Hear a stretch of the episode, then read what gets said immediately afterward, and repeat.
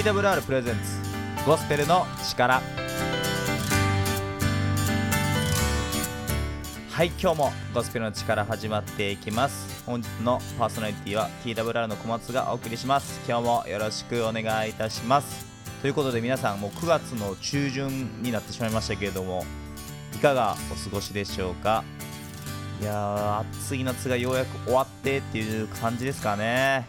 ほんと今年の夏は暑かった。もう外に出るのが嫌になってしまう感じでしたけども。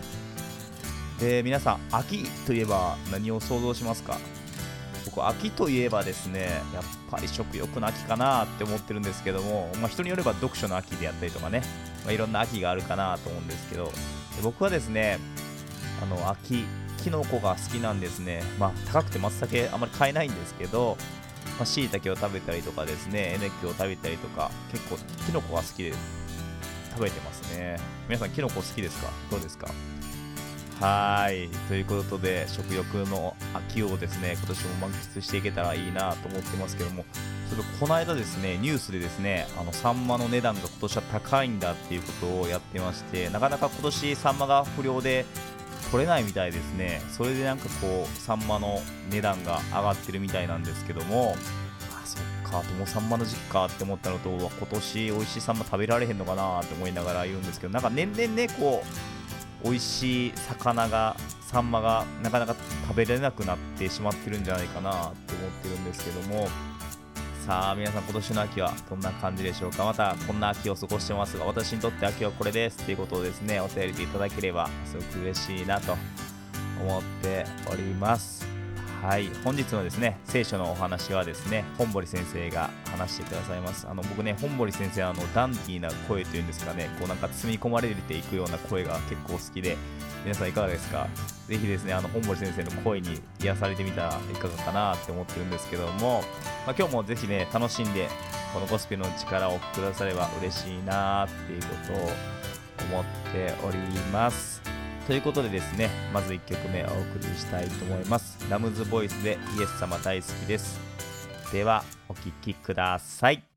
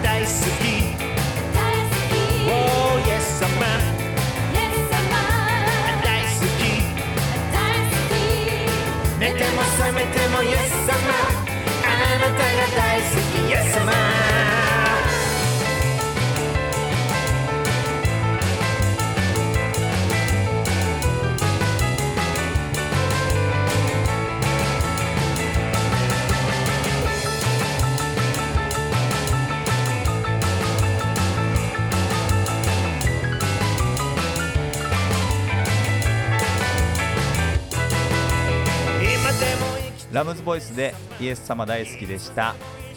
皆さんいかがでしたか？僕ラムズボイスの曲を聴くとなんか心がウキウキして元気になるんですけど皆さんいかがでしょうか？また曲のリクエストございましたらぜひお便りをお寄せください。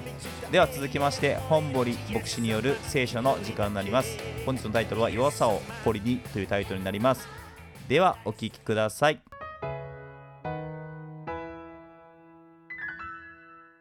えこんにちは。皆さんお元気でしょうか？えー、熊本市の希望が丘キリスト教会の牧師をしています。本堀修一と言います、えー、いつも聞いていただいてありがとうございます、えー、今日もしばらく聖書のメッセージにお付き合いください、えー、アメリカに、えー、フェイスという名前のセラピードッグがいるそうです、まあ、この犬は外見的に大きな特徴があります。それはなんと後ろ足2本で立って歩くんです。もちろんそれには訳があります。この犬は生まれた時から前足の2本のうち1本がなく。そしてもう1本は全く動かなかったんですね、まあ、大きなハンディを追って生まれてきました。一人の少年がこの子犬を見てかわいそうに思い家に連れて帰って医者に見せたんです。先生が言うにはこの犬はとても生きることができません。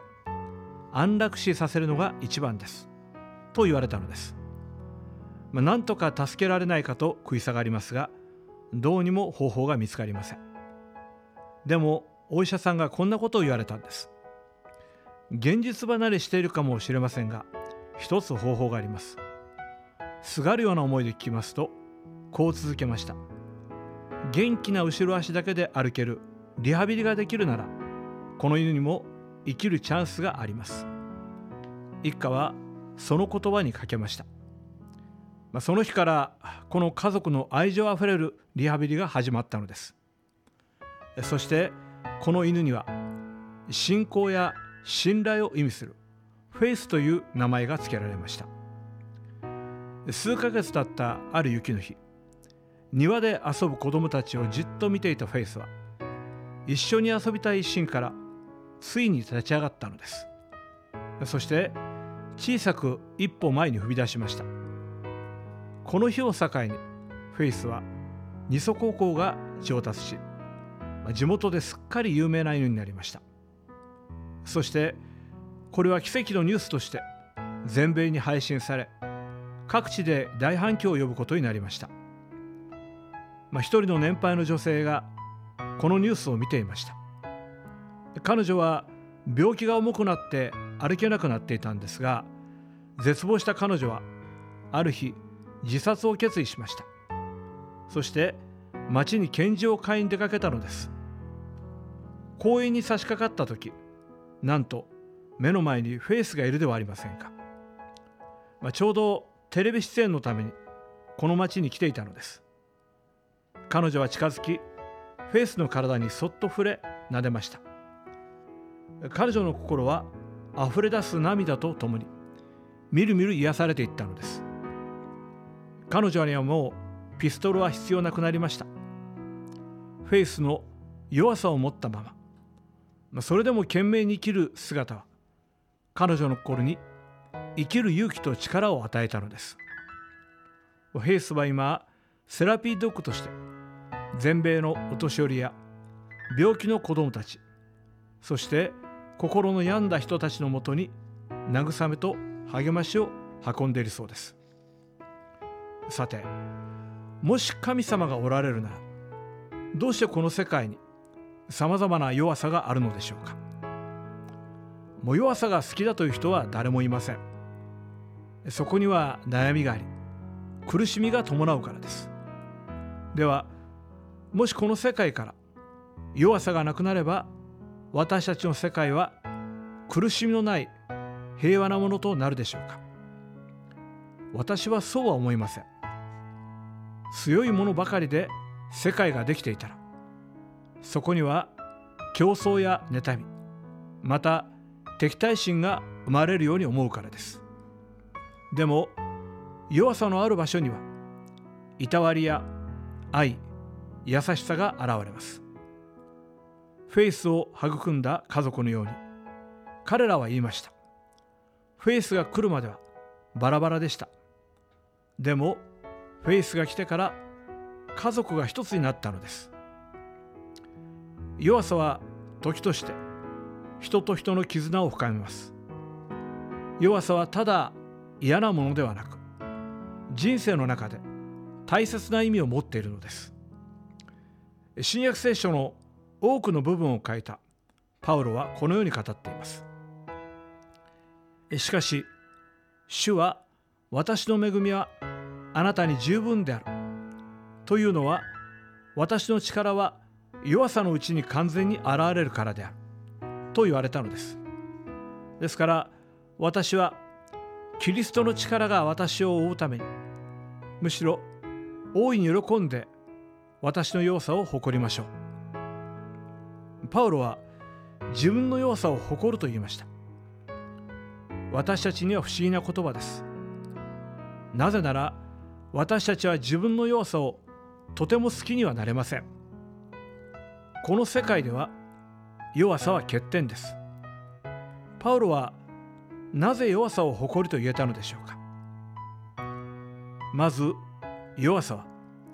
私たちに命を与えてくださった神様に与えられているということです。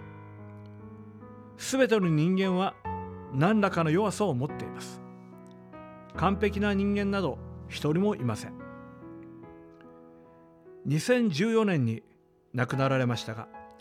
吉野博さんという方の詩の中にこんな一節があります。命は自分自身だけでは完結できないように作られているらしい。花もめしべとおしべが揃っているだけでは不十分で。虫や風が訪れてめしべとおしべを仲出しする。命はその中に欠如を抱きそれを他者から満たしてもらうのだ。私たちは自分一人では生きていけないのです。誰もが他者の助けを必要としています。そしてその助けが必要なところに人と人の関係があるいは絆が生まれるのです。でもそれ以上に人間に必要不可欠なものが神様の支えと助けです。私たち人間が生きるためになくてならないもの空気水引力太陽これらすべて一方的に神様によって与えられているものです。これらの一つでもなければ私たちはたちまち消滅します。私たちは神様の支えがなければ生きていけない存在です。そしてその神様が私たちをお作りになる時一人一人に足りない部分を与えられました。ちょうどジグゾーパズルの一つのピースのへこんだ部分のようにです。それが私たちの弱さです。弱さはただ不足している部分ではありません。互いにつながるためにこのへこんだ部分も必要なのです。そして神様はそこを満たそうとしてくださるわけです。弱さは人が神様の恵みを受け取る場所であり人と人の絆や関係を深めるために与えられているものです。弱さは人生のマイナスではなくかえってつながるためになくてはならない部分として神様から与えられたものです。ではなぜ私たちはその弱さを嫌うのでしょうか？これは私たちの中にある罪の性質の結果です。聖書の語る罪とは悪い行いのことだけではなく神様のことを分からなくする原因のことを言います。つまり私たちは罪の性質の結果自分が神様に愛されて作られた大切な存在であることが分からなくなっているのです。そしてそれは自分以外の他の人の大切さも見失わせます。ですから人を表面的な能力や財産などで評価するようになってしまうのです、まあ、そうなれば弱さは単に劣ったところになってしまいます。だから自分の弱さを恥隠します。他人の弱さをバカにし攻撃するようになるのです。人間を不幸にしているのは私たちが持つ弱さではありません。神様を分からなくする罪の存在です。そしてこの罪を取り除くためにこの世界に来てくださったのはイエス・キリストです。イエス様は私たちの弱さをなくすためではなく私たちの不幸の眼鏡である罪を滅ぼすために十字架にかかってくださいました。もう一度言います。弱さが不幸の原因ではありません。私たちが持っている罪が私たちを苦しみに追い込んでいくのです。そして私たちが罪から解放され神様の与えてくださる恵みに目が開かれた時弱さは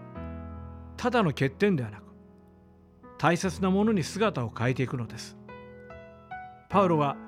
弱さを誇りと言えたのはパウロが強靭な人間だったからではなく神様と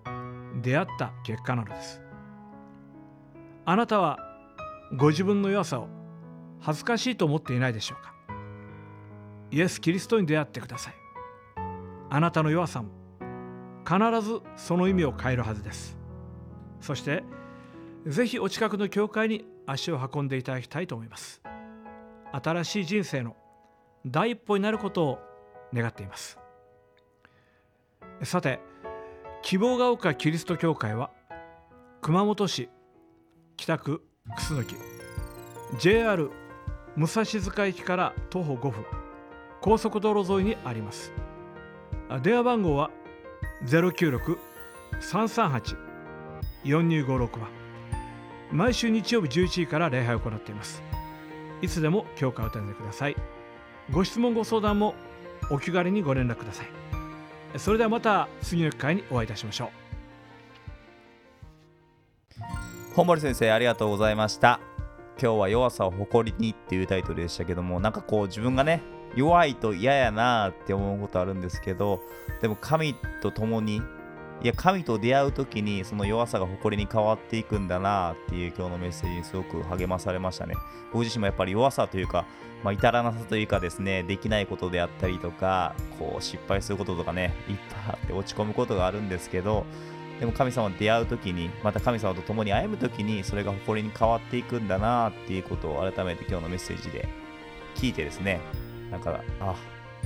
この弱さもこの至らなさであったりとかも神様を誇りに変えてくださるんだなっていうことを改めて思ってなんか心が少し元気になりましたけども皆さんはいかがですか？なんかこう弱さ弱いからこそ私は不幸なんだって思ってしまうんだけどもでも本森先生の今日のメッセージでねそうじゃないんだ弱さが人を不幸にするのではなくて罪っていうものが不幸にするんだっていうことを言っていてですねこう罪って聞くと何かこう犯罪を犯したことであったりとかそういうことを想像してしまうんですけど聖書に言う罪っていうのはこう的外れっていう意味があってですねあの的に向かって本来向かっていく的に向かっていってないっていうことで本来僕らこう神様と共に生きるように作られている人間なんだけども今は神と生きることができなくなってしまった。それは罪があるからだっていう理解をこうキリスト教ではするんですけどそれがあれからこそ人は不幸になってしまうんだ。っていうことを今日小森先生言ってたかなと思いますでもそれを滅ぼすためにイエス様がこの世界に来てくださったんだっていうことも同時に言っててあそうだよなってイエス様がこの世界に来てくださって僕らのために十字架にかかって死んでくださった自分の命を犠牲にしてくださったからこそ僕らはこう今ね僕はクリスチャン神様信じてますけども神を信じて生きるものとされたんだなっていうことを改めて思いました。だからこそこう弱さがなんかネガティブなものではなくなっていくというかですねそれが人を不幸にするのではなくてどこまで行ってもやっぱ罪っていうものが人を不幸にしてしまうんだな。つまり神と共に生きれなくなってしまった人が神と共に生きることができるようになる。イエス様によって神と共に生きるよ生きることができる。それによって人は幸せになっていくんだっていうことをなんか今日聞きながら改めて思わされてあそうだなっていうことを改めて思わされました。皆さんは今日の本森先生のメッセージを聞きながらいかがだったでしょうか？何かね皆さんも思ったこととか感じたことがあったらですねぜひお便りお寄せくださればなっていうことを思っております。でも私もこんなことを思ってますとか考えてます。これどうしたらいいんでしょうねっていうこともぜひですねお便りくだされば嬉しいなと思っております皆様からのお便りを募集しておりますのでぜひ送ってください送り先はですねメールで送ってくだされば一番いいかなと思ってますけどもメールアドレスは info info アットマーク twrjp.org になっていますこちらまでですね、メールでお送りください。もしくはもっと手軽にって思えばですね、Twitter やってます。ハッシュタグゴスペルの力をつけてですね、つぶやいてくだされば僕ら見てですね、反応できたらなと思ってますので、よろしくお願いします。では続きまして、佐藤牧師による心を癒すボイスメッセージのお時間になります。今日は引き裂かれる心ということで、エレミア書3章が題材になっていますけども、佐藤先生のね、声、なんか世界観、いつもね、僕、これ聞きながら癒されるんですよね。皆様もぜひですね、疲れた心に癒しを注いでみてはどうでしょうか。では、佐藤牧師、よろしくお願いいたします。心を癒すボイスメッセージ。第36回目。5分間の聖書ストーリー。引き裂かれる心。あなたの周りには何度裏切られても誰かを支え続けたような献身的な人を知っているだろうか。周囲からはもう諦めた方が良いと言われるような中で裏切られても裏切られても信じ続け本来その人がいるべき場所に戻ってくることを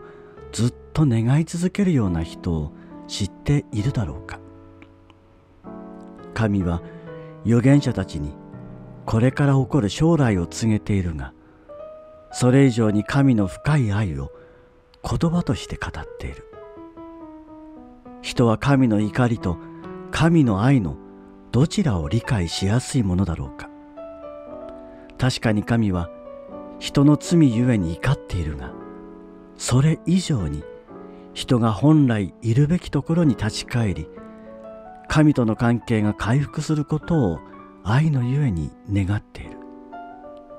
しかし残念ながら人はこの深い愛をなかなか悟ることができない。神は預言者エレミアにこのように告げている。配信の子らよ帰れ。主の蜜げ。私があなた方の夫になるからだ。背き続けるイスラエルの民よ神は配信の子らと厳しい呼び方をせずにはいられなかった。これまで歴史上何度もイスラエルの民は神に逆らうことばかり行い他の神々により頼んでいたからだ。しかし裏切りを続けるイスラエルの民に神は信じられないようなことを語っている。それは神が夫となると書かれているからだ。夫婦の関係で考えてみよう。配偶者が何度も何度も裏切りを続けていたならやがて夫婦関係は破綻するだろう。まして神は誰よりも裏切りを憎まれるお方である。その裏切りのゆえに光っているのだ。しかし一方で裏切り続けるイスラエルの民と結婚関係を結び夫になることを告げている。神の並々ならぬ決意と愛をここで見ることができるだろう。神の怒りと愛を考えてみてほしい。神は人の裏切りや罪を見過ごすことにして夫となられるのだろうか。神の側ではそんなに簡単なことではなかった。もしあなたが一人の人に対して愛と怒りの両方を持つような場合心はどんな状態になるだろうか。愛のゆえに全てを無罪方面にしてあげたいがそれでは正しさはどこに行くのだろうか。神は愛と正しさの両方において完全なお方である。神はご自身が引き裂かれるような思いで人を愛されたのだ。神の引き裂かれた心は現実の出来事となって歴史上の事実に表された。それが十字架だ。神の正しさゆえに人を罰しなければならないのに神は愛のゆえに自分自身が犠牲を払い人を生かすことを望まれた。十字架は神の引き裂かれた思いがそこに表されているのだ。その犠牲を通して人は神とのつながりが回復し結婚生活に例えられる素晴らしい関係が実現したのだ。そしてやがて将来神は信じる者たちとの婚礼を備えておられる。この世で汚れボロボロに傷ついた私たちのために真っ白な衣を備えて盛大に祝宴を催してくださるのだ。何とも身に余ることではないだろうか。しかしそれらすべてキリストの十字架のゆえであることを私たちは決して忘れてはならない。神の祝福が豊かにあるように。